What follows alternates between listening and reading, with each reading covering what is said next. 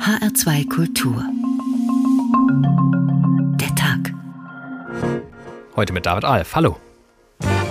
Meine Waschmaschine. Da war nach zweieinhalb Jahren die Halsspirale kaputt. Ich finde es eine Frechheit, wenn man sich so einen teuren Fernseher kauft, dass nach zwei Jahren schon keine Ersatzteile mehr verfügbar sind. Unten im Ofen im, im Keller. Da hatten wir noch den alten gehabt. Der war nicht so viel digital. Das hat viel, viel länger gehalten. Hätte ich diesen Schraubenzieher es gibt bestimmte Lehrbeauftragte aus der Industrie, die machen uns klar, dass man ein Getriebe so baut, dass man natürlich nach Ablauf der Garantiezeit dafür sorgt, dass es sozusagen schnell ausgewechselt werden muss. Ich diesen Schraubenzieher? Tatsachen und Studien zeigen, dass die Nutzungsdauer von Geräten über die Jahre, Jahrzehnte abnimmt. Warum entstehen solche Sollbruchstellen? Für mich riecht das verdammt nach einem geplanten Verschleiß. Der technische Fachbegriff dafür heißt geplante Obsoleszenz. Es geht auch schon darum, ein bisschen um das Neueste zu haben haben, ja. Man kauft sich das, weil man hofft, dass es besser ist als letzte und auf die Neuerung gespannt ist. Ach, ich diesen Schraubenzieher bloß, denn man sagt, bei mir ist eine Schraube. Das meiste, was wir besitzen, können wir wegschmeißen. Also irgendwann, aber tendenziell eher früher als später. Geplante Obsoleszenz ist der leicht verschleiernde Ausdruck für den Verdacht, dass manche Gebrauchsgegenstände so gebaut sind, dass sie nach einer gewissen Zeit den Geist aufgeben. Oft deckt sich das mit dem Ablauf der Garantiezeit, so jedenfalls unser Eindruck. Aber auch abseits dieser diffusen Verschwörungsvermutung, eine Reparatur von Dingen ist nicht immer möglich. Oder sie ist so teuer, dass es gar nicht lohnt, nicht einfach ein neues Gerät zu kaufen. Insbesondere bei digitalen Geräten und Bauteilen ist das der Fall und das sorgt nicht nur für Abfall und mehr Kosten, sondern auch für eine wachsende Gegenbewegung. Sie fordert das Recht auf Reparatur und das EU-Parlament möchte uns ein solches Recht auch tatsächlich bald einräumen.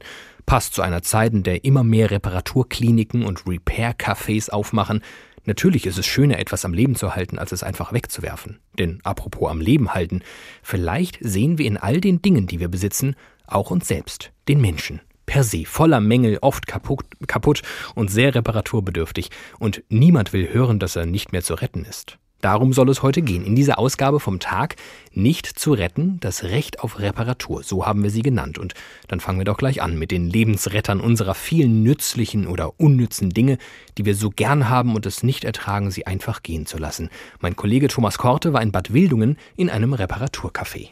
Von zu Hause aus bin ich gewohnt, dass alles repariert wird. Es wird nichts weggeschmissen. Und ich kann es nicht leiden, wenn Sachen wegen kleiner Fehler oder dieser geplanten Obsoleszenz halt weggeschmissen werden. Doris Klein ist gelernte Floristin, dann Ausbildung zur Fachfrau für Kommunikationstechnik.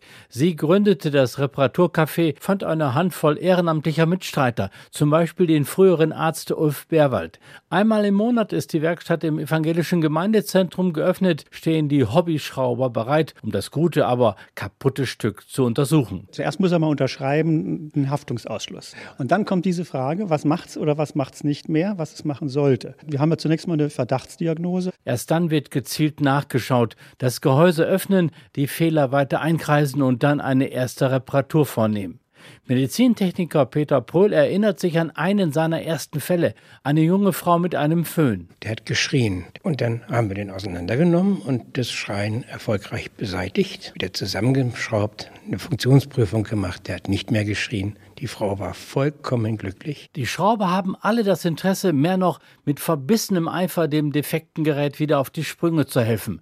Darauf hofft auch Jürgen Köckert. Er bringt seinen Rasierer in die Reparaturwerkstatt. Den habe ich seit meinem 18. Lebensjahr und heute Morgen auf einmal gibt er seinen Geist auf. Und jetzt hoffe ich, dass das Repair Café mir weiterhelfen kann, damit wir wenigstens die 45 Jahre oder vielleicht auch noch die 50 vollkriegen. Die Liste der bisher instand gesetzten Geräte ist lang. Kassettenrekorder, Rührmixe, Kaffeemaschinen, Staubsauger, Radios, Heizkissen, Nähmaschinen, Filmgeräte, Bohrmaschinen. Oft müssen defekte Teile erneuert werden, um das Gerät wieder zum Laufen zu bringen. Im Internet lässt sich manches, ja fast alles besorgen. Das aber muss der Kunde selbst tun. Die Leute nehmen ihre Sachen wieder mit und bestellen die Ersatzteile selber. Wir sind Hilfe zur Selbsthilfe. Wir helfen denen dabei, ihr Gerät zu reparieren. Manchmal übernehmen es bei Vorkasse auch die Hobbyschrauber. Aber es gibt Grenzen des Machbaren, bei einem Schredder zum Beispiel. Und da war offensichtlich das Getriebe so überlastet worden, dass es da drin Crash gegeben hat. Ich bin dann mit dazu und festgestellt, oh, im Getriebe ist etwas eingebaut worden, was darauf hinweist, dass das nur eine bestimmte Lebensdauer haben soll. Nämlich ein Zahnrad aus Kunststoff läuft auf einem Zahnrad auf Metall. Und da mussten wir dann also auch leider sagen, das wirst du wahrscheinlich mit grenzender Wahrscheinlichkeit nicht mehr bekommen, dieses Zahnrad. 70 bis 80 Prozent der Reparaturen gelingen, zahlen die Kunden am Ende nur die notwendigen Ersatzteile. Das Team um Doris Kleinlaber will nicht nur Freude verbreiten, es sieht auch, wenn man so will, einen gesellschaftlichen Auftrag. Also es gibt eine bestimmte Gruppe und ich sag mal, das ist so ein Generationenproblem. Die hängen an ihren alten Geräten, das Ding nicht gleich in die Tonne treten, weil je mehr Leute recyceln und aufarbeiten und reparieren, desto mehr kann man dieser geplanten Obsoleszenz entgegentreten. Die geplante Obsoleszenz, da haben wir sie wieder. Und sie wird uns im Laufe dieser Sendung heute wohl noch das ein oder andere Mal begleiten. Aber ganz egal, ob geplant oder ungeplant, obsolet ist ein irreparabler Gegenstand nun mal, wenn er kaputt ist. Aber das soll sich ja nun ändern. Eine Beschlussvorlage des EU-Parlaments sieht das Recht auf Reparatur vor. Alexander Göbel ist Korrespondent im ARD-Studio Brüssel. Herr Göbel, guten Abend. Woher kommt diese Initiative des Parlaments? Ja, das Parlament ist da schon eine ganze Weile dran. Ähm, das geht einher, würde ich sagen, mit der neuen Legislatur. Also seit der Europawahl weht ja hier schon ein neuer Wind in der Klimaschutzpolitik, muss man grundsätzlich so sehen. Es sind äh, viele engagierte Leute im Europaparlament, die das Thema aus diversen äh, Blickwinkeln äh, besetzen, eben auch aus Verbrauchersicht, weil ohne Verbraucher geht es ja auch nicht, das Klima zu schützen. Und diese Initiative ist sozusagen im Kontext auch zu sehen des European Green Deal, den die von der Leyen-Kommission ausgerufen hat und letztes Jahr im Herbst auch um äh, die EU zu einem klimaneutralen Kontinent zu machen bis 2050. Und dieser Green Deal, der bedeutet eben nicht nur äh, Abschied von fossilen Brennstoffen, äh, sondern insgesamt eben grünes, also nachhaltiges Wirtschaften auf wirklich allen Ebenen bis hin zu grünen Finanzprodukten zum Beispiel. Recht auf Reparatur, das klingt irgendwie gut, aber auch ein bisschen diffus. Was würde sich denn für uns Verbraucher konkret ändern? Es geht grundsätzlich darum, Standards einzusetzen für Ersatzteile. Auch so einen verbindlichen Mindestzeitraum nennt man das für die Bereitstellung von solchen Ersatzteilen. Äh, diese sogenannte geplante Obsoleszenz, also wenn Produkte eben absichtlich früher kaputt gehen oder altern, soll verboten werden. Und die Kommission, so möchte es auch das Europaparlament, soll in dem Zusammenhang auch Berichten nachgehen, heißt es, denen zufolge Produkte wie Smartphones zum Beispiel absichtlich so gestaltet werden, dass ihre Nutzungsdauer möglichst kurz ist. Und die Abgeordneten des Europaparlaments verlangen noch mehr, weil zur Langlebigkeit auch gehören soll, dass es da bestimmte Software-Updates gibt mit einem längeren Zeitraum, auch bei den Geräten. Das soll eben an Bedeutung gewinnen, wenn man jetzt dran denkt, dass Waschmaschinen und Kühlschränke auch schon entsprechend vernetzt sind. Produkte sollen so konstruiert sein, dass die wichtigsten Bestandteile, die wertvollsten, auch wiederverwertbar sind. Da werden Pfandkonzepte diskutiert, zum Beispiel für Handys, weil, das wissen wir alle, in den Schubladen bei uns in Europa wirklich Millionen Geräte rumliegen, in denen wirklich wertvolle Stoffe schlummern. Und jetzt muss man schauen, was von diesen Vorschlägen umgesetzt werden kann. Das ist noch offen. Klar ist, ein Recht auf Reparatur würde die Hersteller zwingen, bei der Fertigung, Produktdesign, Vertrieb, diese ganze Kette entsprechend umzustellen und dann auch zu schauen, wie kommen wir trotzdem noch auf unsere Gewinnmargen. Jetzt hat ja bereits im Oktober sich ein Binnenmarktausschuss des EU-Parlaments auf diesen Plan geeinigt, wobei 20 waren dafür, also 20 Mitglieder, zwei dagegen, 23 haben sich enthalten. Einigkeit sieht ja irgendwie anders aus. Gab es in dem Prozess auch Widerstände? Ja, da gab es durchaus Widerstände bei der Abstimmung über den Text. Da gab es einige konservative Abgeordnete, die sich da gegen eine Passage zum Beispiel ausgesprochen haben, die eine sogenannte obligatorische Kennzeichnung, so nennt man das, für Produkte vorsieht, um Verbrauchern eben eine besondere Information zu geben darüber, wie lange eben Geräte repariert werden können, wie lange ihre Lebensdauer ist und so weiter. Und diese Abgeordneten wollten auch, dass diese geplante Obsoleszenz enger definiert wird. Das heißt, in den Herstellern sollte die Absicht einer geplanten Alterung der Produkte nachgewiesen werden müssen. Und da ist in der Tat davon auszugehen, dass es da entsprechend Druck gab, auch von der Wirtschaft, insbesondere auch von der Industrielobby, wenn man bedenkt, dass der BDI zum Beispiel bei einem Reparaturzwang vor höheren Preisen schon gewarnt hat für Geräte, auch gesagt hat, dass es bei Waschmaschinen, Kühlschränken ja durchaus sinnvoll sein könne, wenn man die austauscht mit modernen Modellen, weil man dann Energie spart.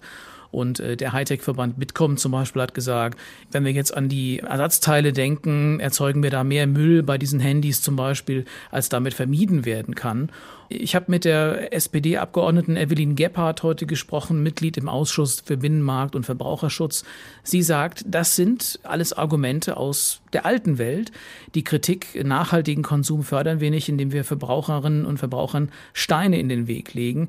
Und Frau Gebhardt denkt zum Beispiel da weiter schon in Richtung 3D-Druckmöglichkeiten, nicht mehr alles zu produzieren, wenn es nicht unbedingt sein muss. Das heißt auch die Digitalisierung entsprechend zu nutzen. Das heißt, äh, im EU-Parlament in der Mehrheit äh, ist ja diese Resolution auch durchgegangen. In der Mehrheit denkt man daran, dass man einfach nach vorne schaut und nicht unbedingt nur an die Hemmschuhe immer denkt für eine mögliche Vermeidung von elektronischen Abfällen zum Beispiel. Dieser Resolution soll die EU-Kommission jetzt ebenfalls zustimmen bzw. diese umsetzen. Dabei hat die ja ihrerseits bereits etwas ganz Ähnliches geplant, die sogenannte Kreislaufwirtschaft, die am Ende fast dieselben Ziele hat. Ist dieses Recht auf Reparatur nun also eh beschlossene Sache und einfach Gratismut des EU-Parlaments? Eigentlich ist das EU-Parlament, zumindest lese ich das so raus, äh, eigentlich ziemlich stolz, dass die Kommission ihm jetzt nachfolgt.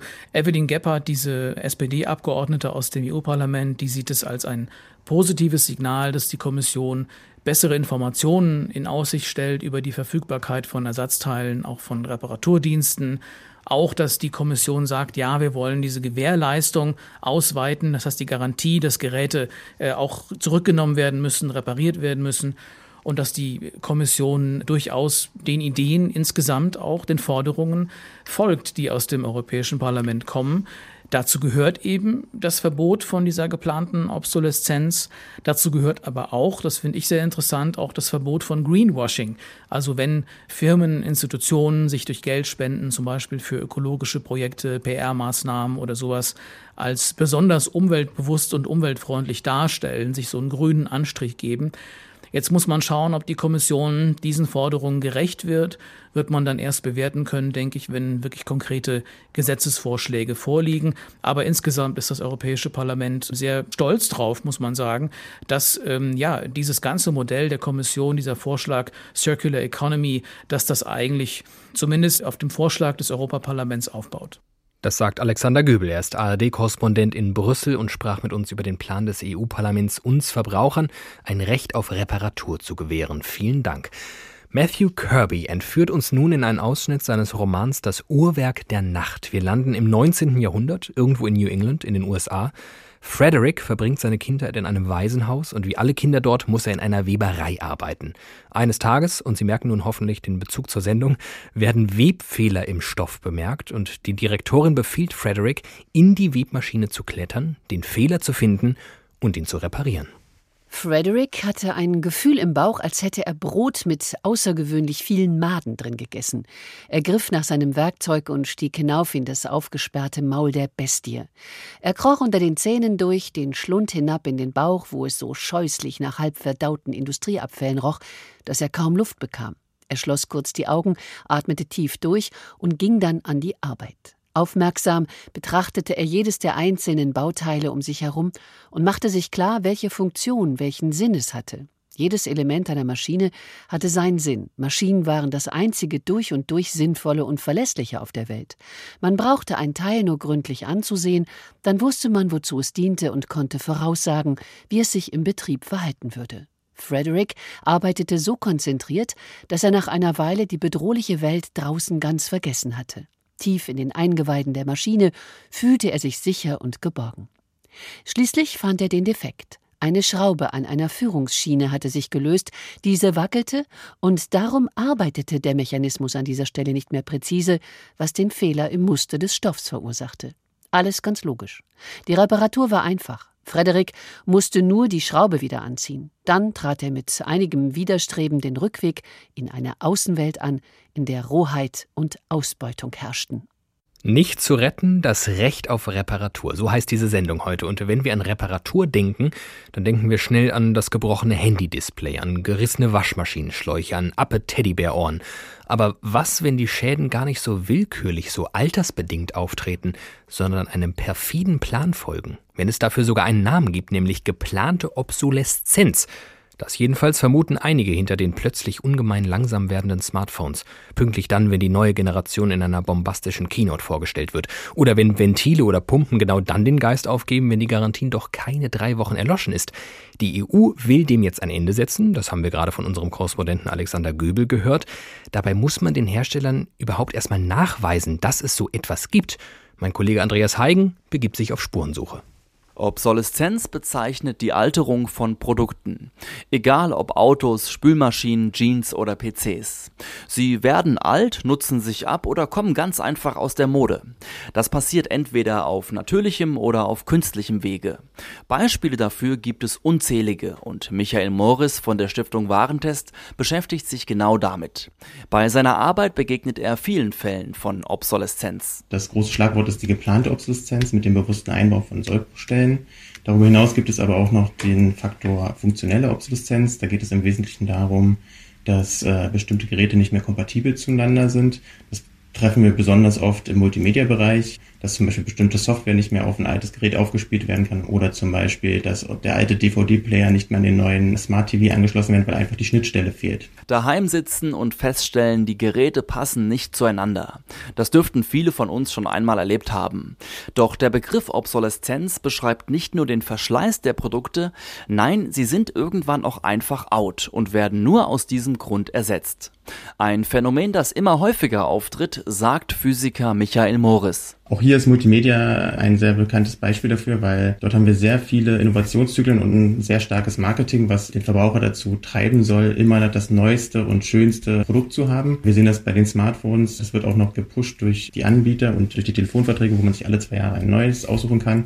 Und dadurch hat man natürlich den Effekt, dass funktionierende Geräte ausgetauscht werden, nur weil ich das aktuellste, neueste haben möchte, was im Zweifel noch nicht mal irgendwas viel, viel besser kann als das Gerät, was ich noch habe und was auch noch einwandfrei funktioniert. Die Obsoleszenz hat eine lange Geschichte. Los ging es in den 1920er Jahren in den USA. Als Erfinder der geplanten Obsoleszenz gilt der Präsident von GM Alfred P. Sloan. Anders als Ford entwickelte er die Strategie, die Menschen mit immer neuen Modellen und technischen Neuerungen zum regelmäßigen Kauf eines neuen Autos anzuregen. Bei den Verbrauchern kam das gut an.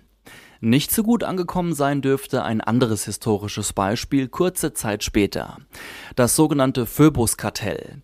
Eine zentrale Übereinkunft dieser Absprachen. Weltweit verständigten sich die führenden Lampenhersteller wie Osram, General Electric und Philips darauf, die Lebensdauer von Glühbirnen auf 1000 Stunden zu begrenzen. Mehr als das Doppelte war damals üblich. Noch ein Beispiel, das spielt 1940. Da brachte der Hersteller Dupont die erste Nylonstrumpfhose in die Läden. Eine extrem reißfeste Angelegenheit und noch dazu hauchdünn. Doch bald sollte sich herausstellen, das Produkt war offenbar zu gut und hielt quasi ewig.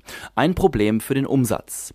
Man reagierte und entwickelte ein nicht mehr ganz so haltbares Modell, das öfter ausgetauscht werden musste. Vor allem der Vorwurf, dass Hersteller ihre Kunden bewusst täuschen wollen und Produkte weniger haltbar machen oder das Produktdesign so planen, dass sogenannte Sollbruchstellen dafür sorgen, dass ein Gerät kurz nach der Garantiezeit kaputt geht, wird heutzutage viel diskutiert. Auch das Öko-Institut berichtet über die geplante Obsoleszenz. Der Verbraucher werde in emotionalen Medienberichten oft zum Opfer, der Hersteller sei Täter. Dabei werde Manipulation unterstellt.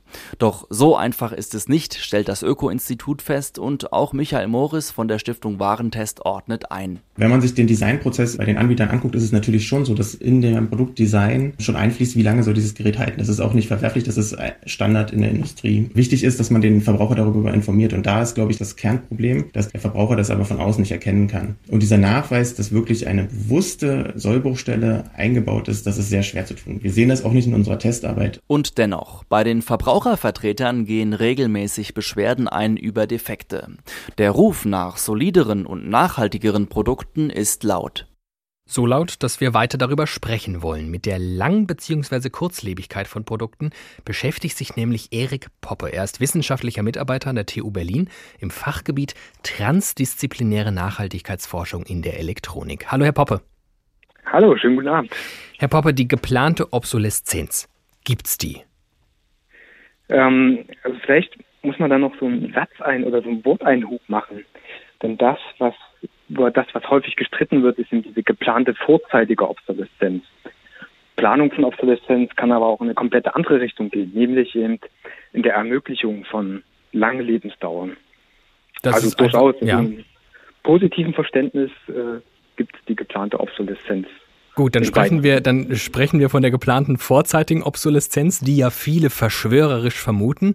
Was ist da Mhm. Ihr Eindruck, beziehungsweise auch äh, Erkenntnis Ihrer Forschung? Also die Kollegen vom Öko-Institut und auch Stiftung Warntest haben das ja schon gesagt, äh, dass so ein Nachweis gar nicht so einfach ist. Und ähm, ich bin auch Teil von einer Forschungsgruppe, auch im Zusammenhang mit dem Fraunhofer Institut für Integration, Zuverlässigkeit. Und wir schauen uns das seit vielen Jahren an und unterhalten uns auch mit Produktentwicklern und dort wird dieser Vorwurf der bewussten Täuschung von Konsumenten mit kurzlebigen Produkten eben vehement zurückgewiesen und auch unser Eindruck ist nicht, dass da eine systematische Verschwörung von Herstellern stattfindet, die für ähm, sehr starke Kurzlebigkeit im Markt sorgt. Können Sie sich aber erklären, woher dieser Eindruck kommt, dass da irgendwas nicht mit rechten Dingen zugeht? Naja, ähm, es ist natürlich eine einfache Erklärung, ja, ähm, wenn man eben ähm, die, die Verantwortung so ein Stück weit abgibt und sagt, ja, ich äh, als Verbraucher kann ja nichts dafür, dann ist der Hersteller. Und was wir auch beobachten ist, und das lässt sich aber auch schwer nachweisen, ist so eine Art ähm, Ab so Erwartungsspirale, die abnimmt. Ja, der Verbraucher geht schon davon aus, das Gerät wird nicht so lange halten und das kann natürlich auch eine Vorlage für Hersteller sein, sich eben daran zu orientieren, die Produktlebensdauer von Produkten auszulegen.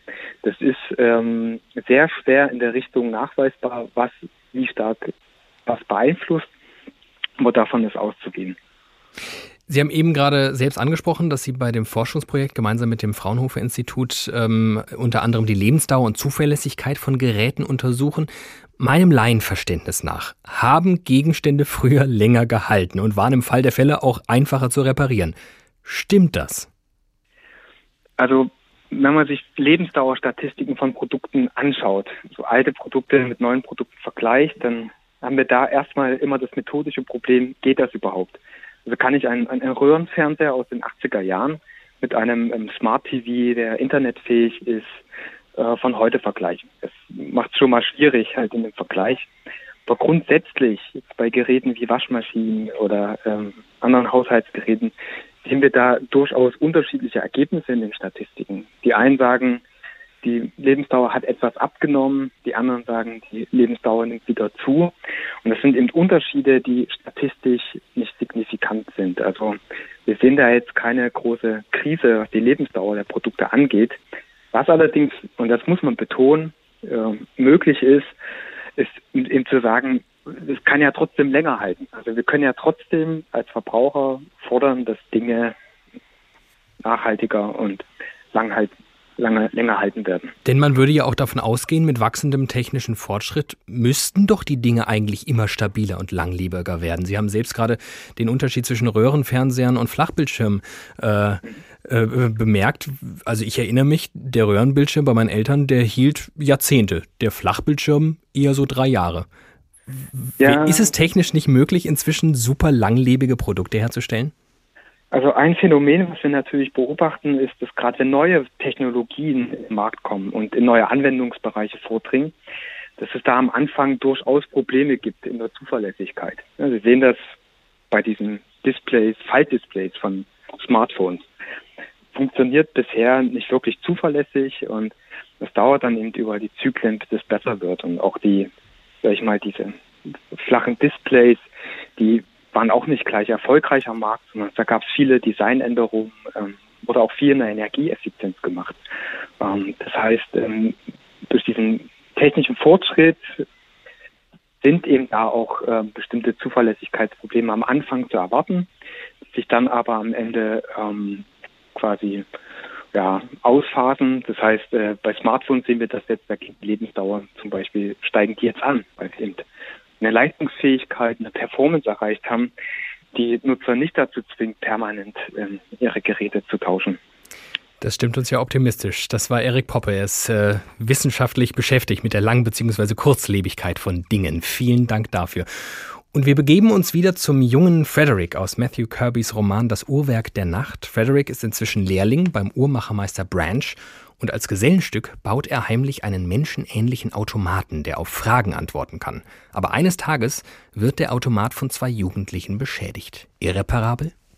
Frederick betrachtete die Verwüstungen, die Knüppel und Messer angerichtet hatten, und betastete die Dellen und Schrammen in dem Metall. Der Kopf und die Brust hatten die meisten Hiebe und Stiche abbekommen. Ein Auge war zerschlagen, das andere drehte sich noch, aber deutlich langsamer als früher. Er schnürte Frederick die Kehle zusammen, als ihm klar wurde, wie schlimm es war. Er würde es nicht schaffen, diese Schäden zu reparieren. Er brauchte jemanden, der ihm half, und da kam nur Meister Branch in Frage.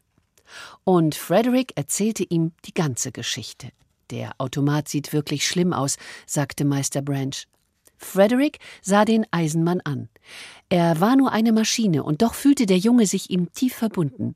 Wir werden versuchen, dich zu reparieren, sagte er. Darum müssen wir dich abschalten. Das Auge drehte sich.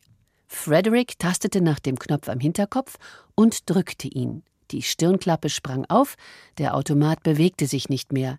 Im Innern des Kopfs bot sich ein Bild der Verwüstung. Zahnrädchen waren verbogen und aus der Führung gerissen, zerbrochene Federn und andere Teile lagen herum. Frederick wurde ganz schlecht bei dem Anblick. Es war ihm ein Rätsel, wie der Automat überhaupt noch hatte funktionieren können. Ums Recht auf Reparatur geht es heute hier in H2 der Tag und auch um die Möglichkeiten und Notwendigkeiten von Reparaturen. Angenommen, Ihr Auto wäre über 20 Jahre alt. Soweit so realistisch. Aber Sie fahren Ihr Auto pausenlos, ohne ein einziges Mal anzuhalten, und wenn etwas kaputt geht, dann steigen Sie während der Fahrt aus und reparieren es. Spätestens jetzt ist klar, das geht nicht. Stimmt aber nicht ganz. Hier auf der Erde geht das nicht, aber im Weltraum da geht das. Die internationale Raumstation, die ISS, die fliegt schon seit 1998 im All. Seitdem wurde sie immer wieder aufgebaut und erweitert mit neuen Bauteilen. Vor allem aber wurde sie regelmäßig repariert, selbst in vermeintlich aussichtslosen Situationen. Das geht auch gar nicht anders, meint unser Mann für die Raumfahrt Dirk Wagner. Und er hat dafür auch ein paar Beispiele. We've got deployed discretes, two deployed discretes. Yay! All right. Great news. Excellent work, guys. Excellent. Hätte die Besatzung der Raumfähre Discovery eine Flasche Sekt aufmachen können im November 2007, sie hätte es wahrscheinlich getan. Bodenkontrolle und Crew im All beglückwünschen sich gegenseitig nach einem der schwierigsten Reparatureinsätze der Raumfahrt. This is Mission Control Houston, now 5 hours and 21 minutes into today's spacewalk. Begonnen hatte alles ein paar Tage vorher.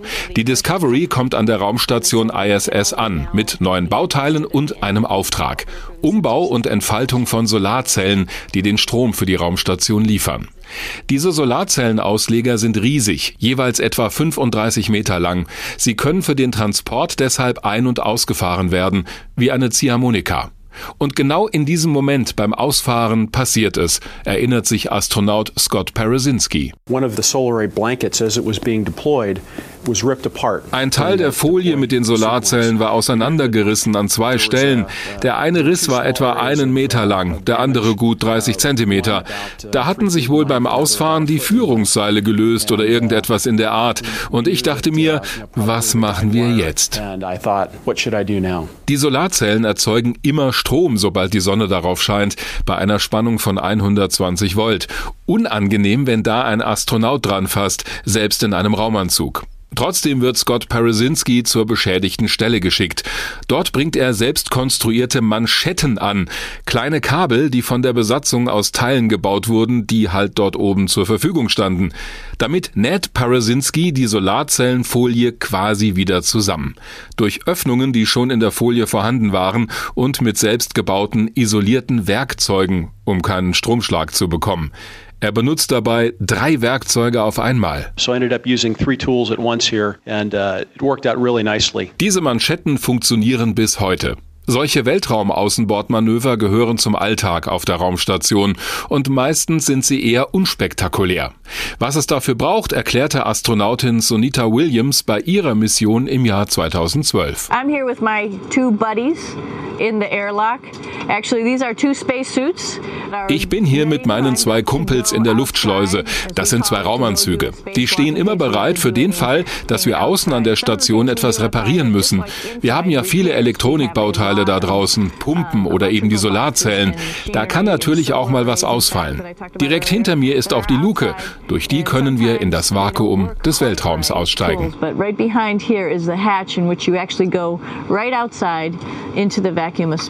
Viele Elemente der Station sind so konstruiert, dass sie relativ leicht ausgetauscht werden können. Einige Ersatzteile werden sogar auf Vorrat außen angebracht. So haben die Besatzungen bei ihren Weltraumspaziergängen schon das Kühlsystem repariert oder die Stromversorgung wieder in Gang gesetzt. Und falls mal in der Station selbst die Toilette kaputt geht oder ein wissenschaftliches Experiment versagt, gibt es in einer ausziehbaren Schublade einen Werkzeugkasten. Den führt die Besatzung auch gerne mal vor laufender Kamera vor. We have a nice little toolbox, full extension drawers. Ein Hammer, verschiedene Pfeilen, eine Säge, Zangen, Seitenschneider und so weiter. Fast wie eine normale Werkzeugkiste auf der Erde. Mit dem Unterschied, dass die Werkzeuge dort oben immer irgendwo festgemacht werden müssen, damit sie nicht davonschweben. Auf diese Weise soll die Raumstation mindestens noch bis 2024 halten, wahrscheinlich sogar länger.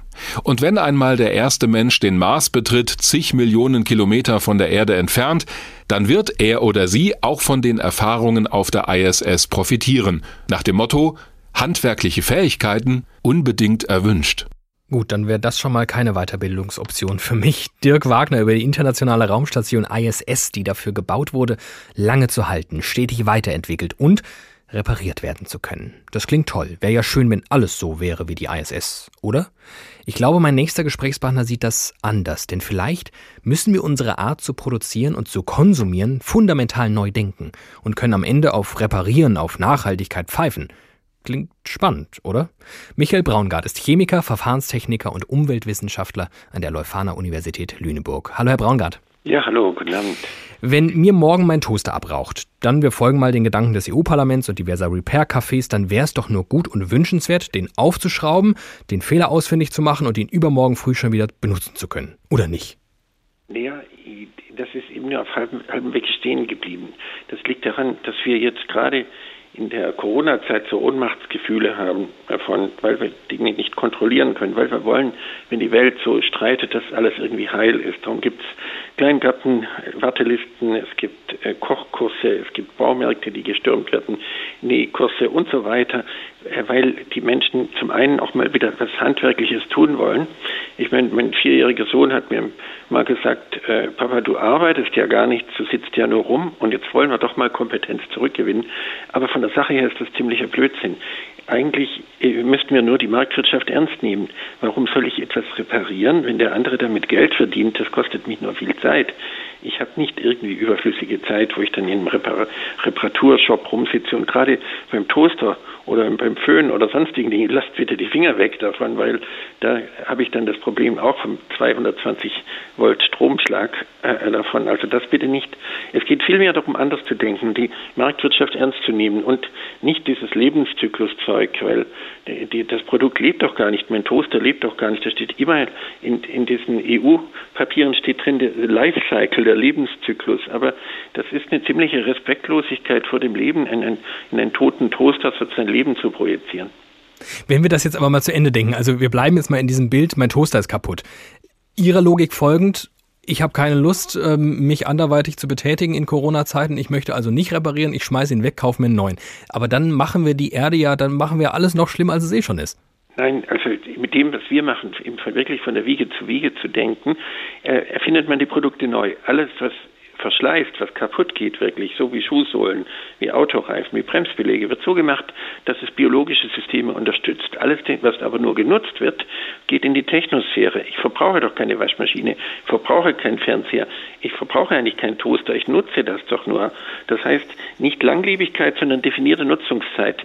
Wenn eine Waschmaschine repariert wird und 40 Jahre hält, so wie die Raumstation, dann ist es eigentlich eine Bankrotterklärung an die Umwelt, weil die Innovation ja nie nie auf den Markt kommt. Also ich kann damit Neues gar nicht umsetzen.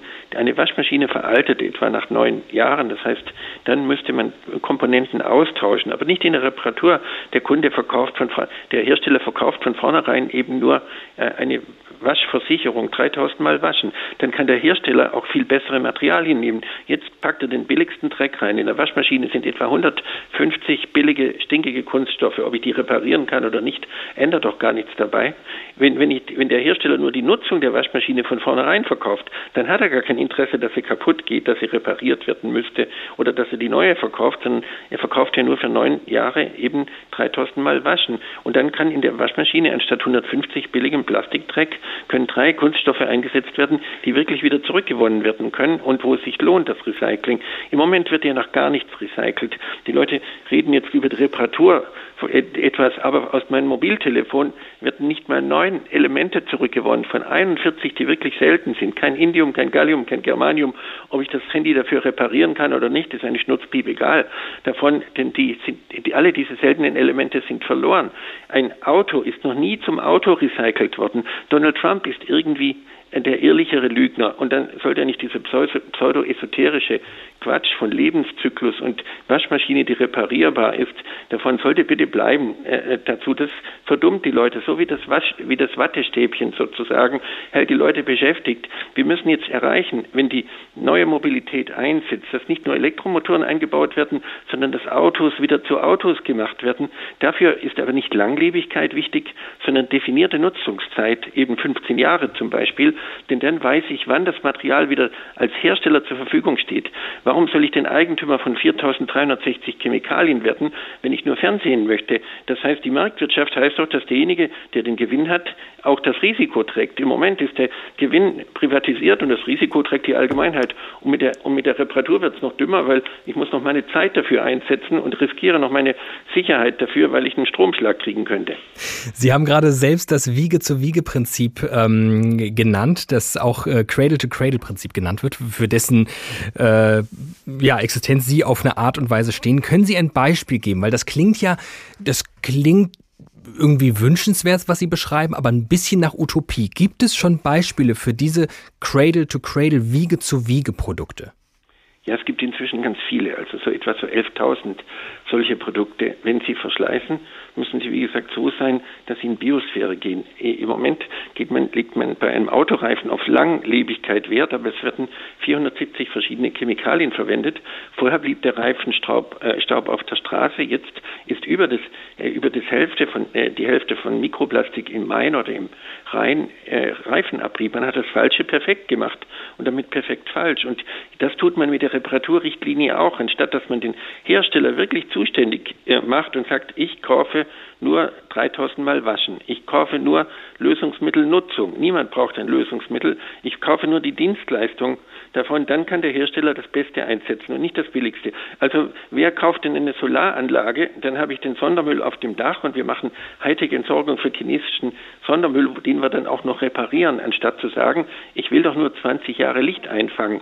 Wir nehmen die Marktwirtschaft ernst, dass die Dinge, die wirklich nur genutzt werden, nur Dienstleistungen sind. Und wie gesagt, da gibt es inzwischen eine, eine große Zahl von Produkten. Zum Beispiel äh, nach sechs Jahren gelingt es, dass in Rotterdam nicht länger äh, die Leute äh, LED-Lampen kaufen und die dann repariert werden könnten, sondern dass der Hersteller von vornherein nur äh, die Lichtleistung verkauft. Dann spart es für Rotterdam 40 Prozent der Kosten, weil ich brauche doch die LED-Lampe nicht. Ich, dann muss ich nachher nur wieder gucken, dass sie nach einer Garantiezeit möglichst kaputt ist, um die nächste zu verkaufen. Das ist keine geplante Obsoleszenz. Das heißt nur, dass der Hersteller nämlich immer das Billigste einsetzt, was gerade bis zum Ende der Garantie hält. Das ist einfach das. Wenn er aber die Nutzung verkauft, dann hat er gar kein Interesse, dass es nach der Garantie Garantie kaputt geht, denn er verdient ja das Geld damit, dass es intakt bleibt.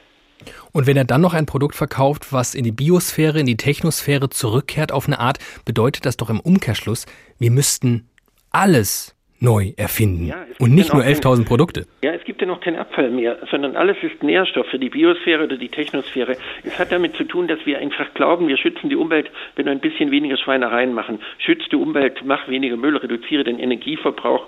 Das ist aber kein Schutz, das ist nur weniger Zerstörung. Das wäre so, wenn ich sagen würde, schützt dein Kind, schlag es nur fünfmal anstatt zehnmal.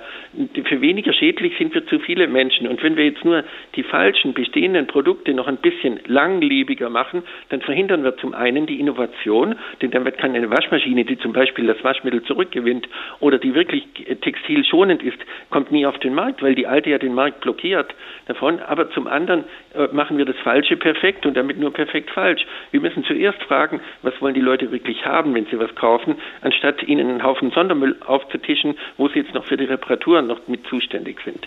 Ganz kurz noch zum Schluss. Haben Sie dementsprechend den Eindruck, der Mensch könnte am Ende vielleicht der Umwelt nicht nur nicht schaden, sondern ihr vielleicht sogar nutzen? Ja, so eine Stadt wie Wiesbaden oder Frankfurt möchte klimaneutral sein. Ich meine, was Blöderes hat man doch gar noch nie gehört. Ich meine, komme ich nach Hause und sage meinen Kindern, ich bin heute kinderneutral. Ich möchte doch gut fürs Klima sein. Kein Baum ist doch klimaneutral. Ich, er ist gut fürs Klima. Ich möchte auch gut für meine Kinder sein. Darum ist auch dieses Ziel 1,5 Grad im Prinzip gesehen, also an, an Temperaturerhöhung äh, mit Treibhauseffekt, eigentlich ein ziemlich absurdes Ziel, weil es nur genauso wie bei der Langlebigkeit der Produkte nur den Tod dieser Erde etwas verlangsamt dabei.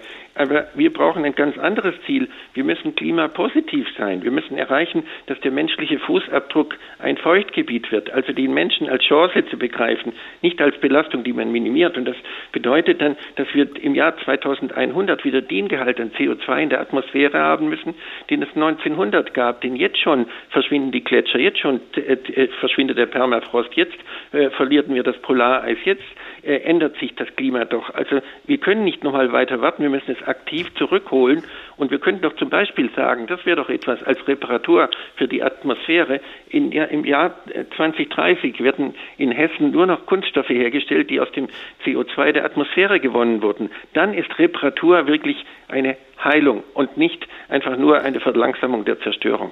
Es liegt also an uns und viel vor uns, meint der Umweltwissenschaftler Michael Braungart. Vielen Dank.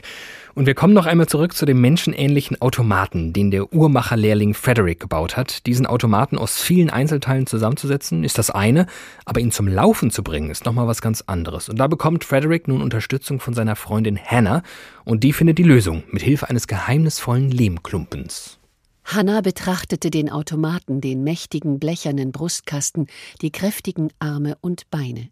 Sie zog den Lehmklumpen heraus, eine Idee nahm langsam Gestalt an. Hanna öffnete die Klapper in der Brust des Automaten und starrte auf die Mechanik im Innern der Maschine. Was suchte sie eigentlich? Was verstand sie von Mechanik? Nichts. Aber sie verstand etwas von Menschen, und sie wusste, dass erst das Herz einen Menschen wirklich lebendig machte, fähig Liebe und Leid zu empfinden, und dieser Automat hatte kein Herz. Sie küsste den Lehmklumpen und klemmte ihn in einen Spalt zwischen zwei Blechstücken im Brustkasten, wo keine beweglichen Teile in der Nähe waren. Was machst du da? Ich gebe dem Automaten ein Herz. Hanna schloss die Brustklappe, der Mechanismus setzte sich in Bewegung. Der Kopf öffnete die Augen, dann den Mund.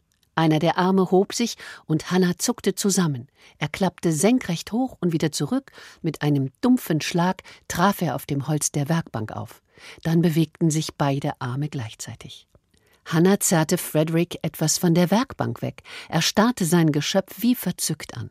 Der Automat setzte sich auf und drehte den Kopf hin und her. Das Stöhnen verwandelte sich nach und nach in etwas, das mehr wie ein Lachen klang, und dann sprang er plötzlich von der Werkbank, stürmte in großen Sätzen aus der Werkstatt und die Treppe hinauf, dass es ein, zwei Sekunden dauerte, bis sie reagierten. Nein, rief Frederick, komm zurück.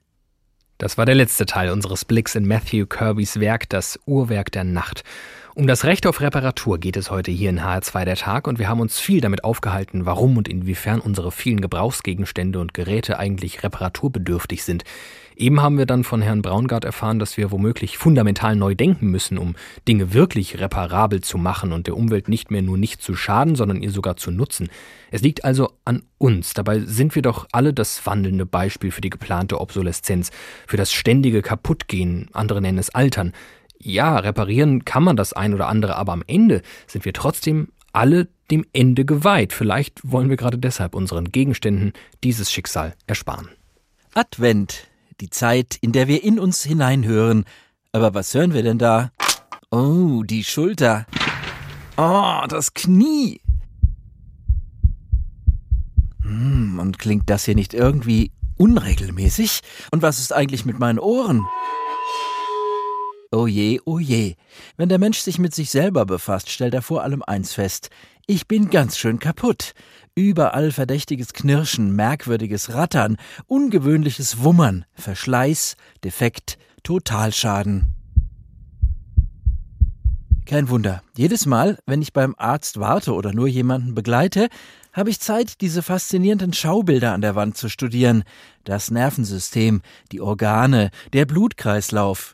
Und ein Blick reicht, um zu wissen, das ist alles so komplex. Die Wahrscheinlichkeit, dass es auch funktioniert, liegt etwa genau bei Null. Und wenn es mal klappt, dann reicht der kleinste Fehler, um es kaputt zu machen. Na ja, meldet sich da vorsichtig eine innere Stimme und versucht dabei angstfrei und entschlossen zu wirken. Es klappt aber doch und sogar ziemlich gut, nicht nur bei dir. Ja, nicke ich dazu. Noch.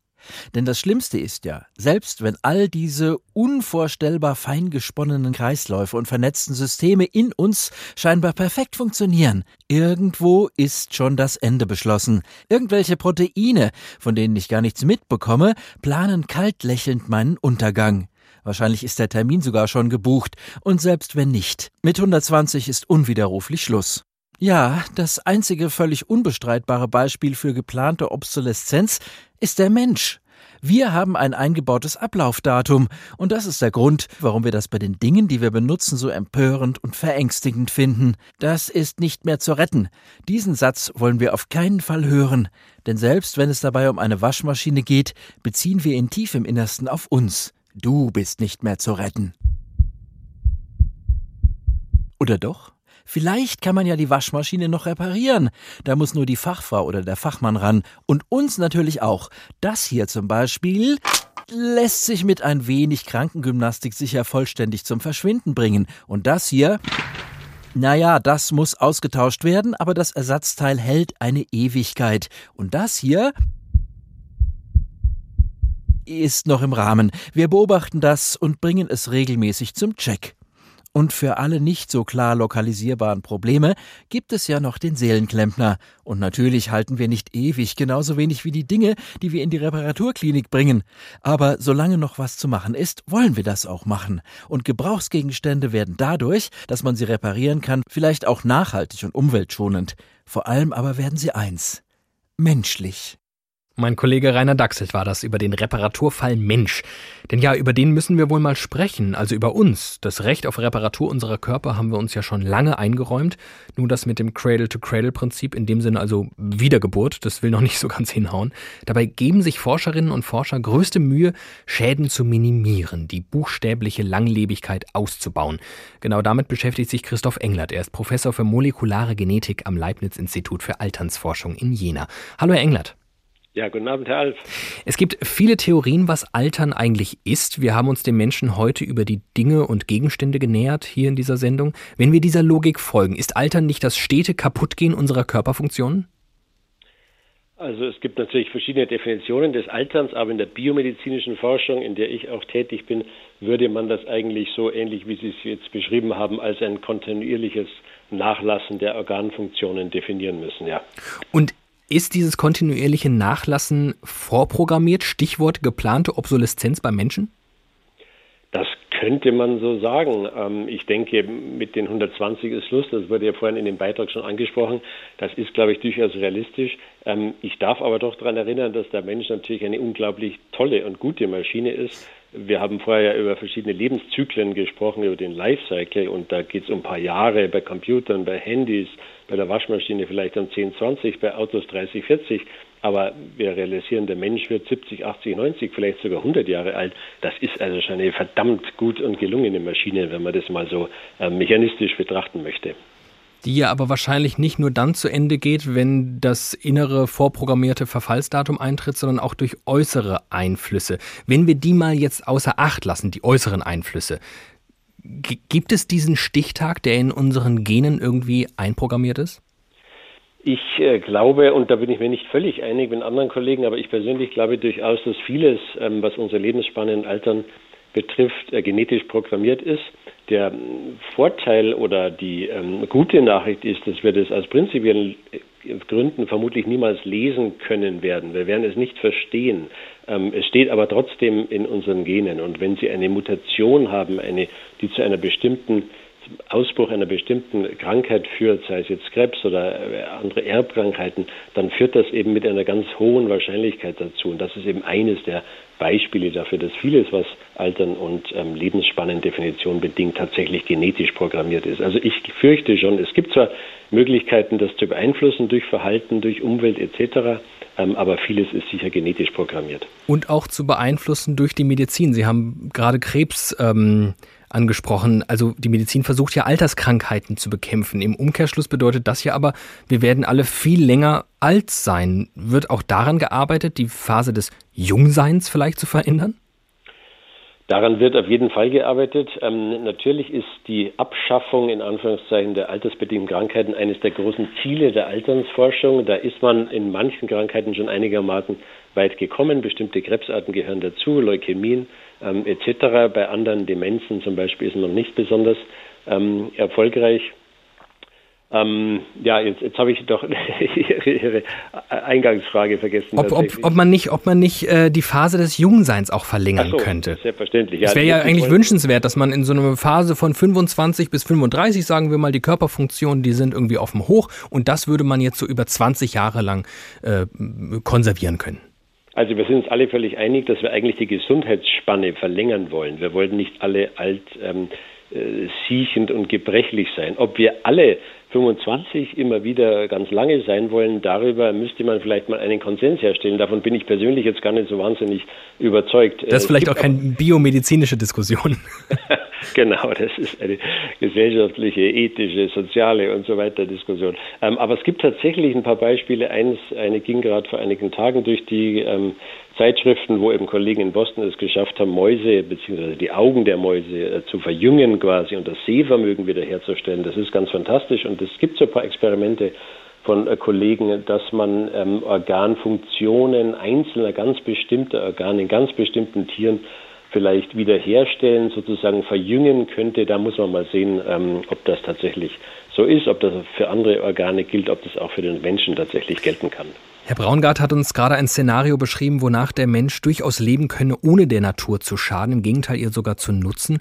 Ob er das momentan tut, ist mindestens fraglich. Sollten wir aus Ihrer Sicht, vielleicht nicht so sehr aus der biomedizinischen, überhaupt etwas an unserem Haltbarkeitsdatum verändern?